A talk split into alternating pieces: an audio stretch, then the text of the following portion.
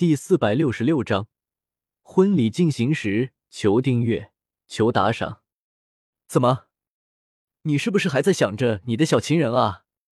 就在萧炎有些走神的时候，一道悦耳的声音突然传来，然后一只玉手直接揪住了萧炎的耳朵，有些戏谑道：“萧炎看着来人，连忙讨好的说道：‘哪有啊，我怎么敢呢？’嫣然。”你知道就好。如果你敢负我，小心我把你咔嚓了。纳兰嫣然看着萧炎，右手比作剪刀，狠狠的剪了一下。萧炎见状，下意识的夹紧了双腿。当初纳兰嫣然来萧家退婚，被萧协给阻止了，加上之后萧协和云韵的关系，云韵自然也不会向萧协提出这种会让萧家颜面扫地的请求。所以这件婚事一直都存在着。之后，纳兰杰他们知道这件事情以后，狠狠的责备了纳兰嫣然一顿，绝了纳兰嫣然退婚的心事。再加上萧炎天赋的回归，实力日益增强，渐渐的，纳兰嫣然也就不是那么排斥这桩婚事了。所以到了现在，原著中分道扬镳的两人，渐渐走到了一起。虽然纳兰嫣然比不上薰儿那么优秀，但是也是难得一见的美女。对于这个美女未婚妻，萧炎其实还是挺喜欢的。毕竟原著之中，纳兰嫣然羞辱萧炎的事情，在萧邪的插手下，根本就没有来得及发生。萧炎也只是觉得当初的纳兰嫣然有些任性罢了。纳兰嫣然和萧炎走到一起之后。明显是强势的一方，把萧炎当做了私有物。尤其是现在的萧家，简直就是各大势力巴结的对象。萧家的弟子们也是绝佳的联姻对象。像萧炎这种年轻一辈之中杰出的几位，更是受欢迎的不得了。所以这段时间，纳兰嫣然可是将萧炎看得非常紧，生怕他一不小心就被其他女人引诱了。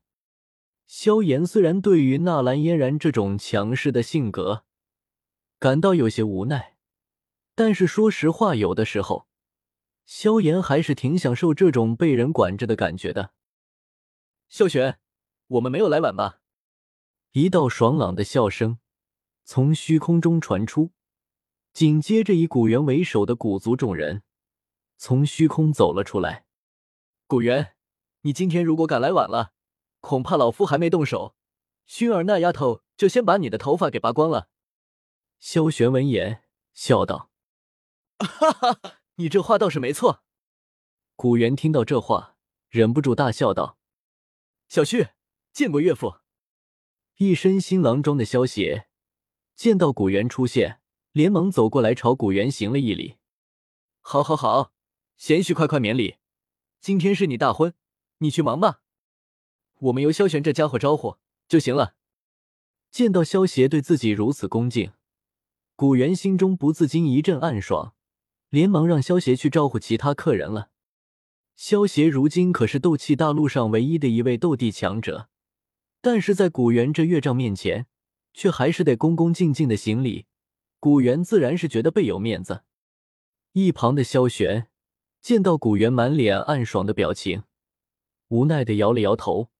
一拍他的后背，叫道：“别傻了，跟我走吧。”有萧玄他们的帮衬，这场婚礼也顺利的完成了。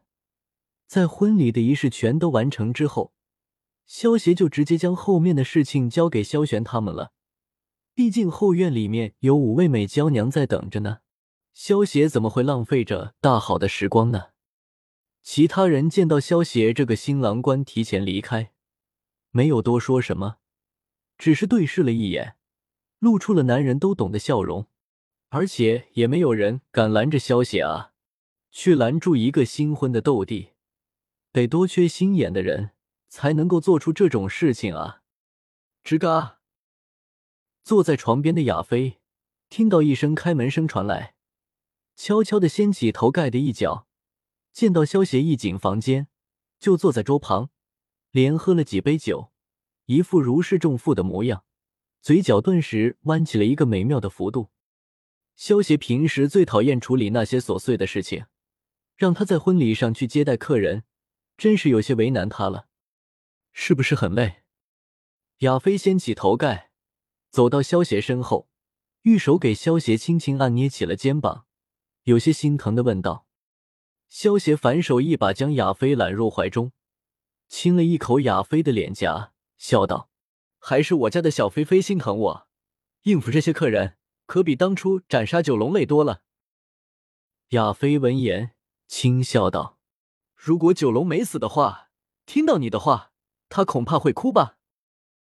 我说的可是实话啊！萧邪闻言摆出一脸无辜的表情，接着露出一丝坏笑。道：“老婆大人，春宵一刻值千金，天色不早了，我们还是快点休息吧。”亚飞看了一眼窗外灿烂的阳光，风情万种的白了萧协一眼。这家伙睁着眼睛说瞎话的本事是越来越厉害了。萧协没有理会亚飞的鄙视眼神，拦腰抱起亚飞，向婚床走去。葡萄美酒夜光杯，欲饮琵琶马上催。一场骑士与胭脂马的大战正式开启。一个时辰之后，云雨初歇。相公，你该去小一仙妹妹那边了，她恐怕等急了。亚飞的俏脸靠在萧邪的胸口，柔顺的青丝有些散乱的落在萧邪身上，媚眼如丝。虽然有些不舍，但还是开口提醒道：“可是为夫现在舍不得离开你这只吃人的妖精啊。”萧协伸出食指，挑着亚飞的下巴，看着风情万种的亚飞，眼神之中满是炽热的光芒。亚飞露出一抹媚笑，道：“什么舍不得分儿？相公不就是想要大被同眠吗？还是分儿了解为父？”萧协听到亚飞的话，也没有否认，一边把玩着亚飞圆润的玉兔，一边笑着问道：“芬儿，你有没有什么好主意？”亚飞美眸中闪过一丝狡黠，娇笑道：“几位妹妹不愿意大被同眠，不是介意与人一同伺候相公，只是几位妹妹脸皮薄，有些放不开罢了。凤儿这里的确有个主意，但是事后相公绝不能告诉几位妹妹，这主意是凤儿出的，否则凤儿便不告诉你了。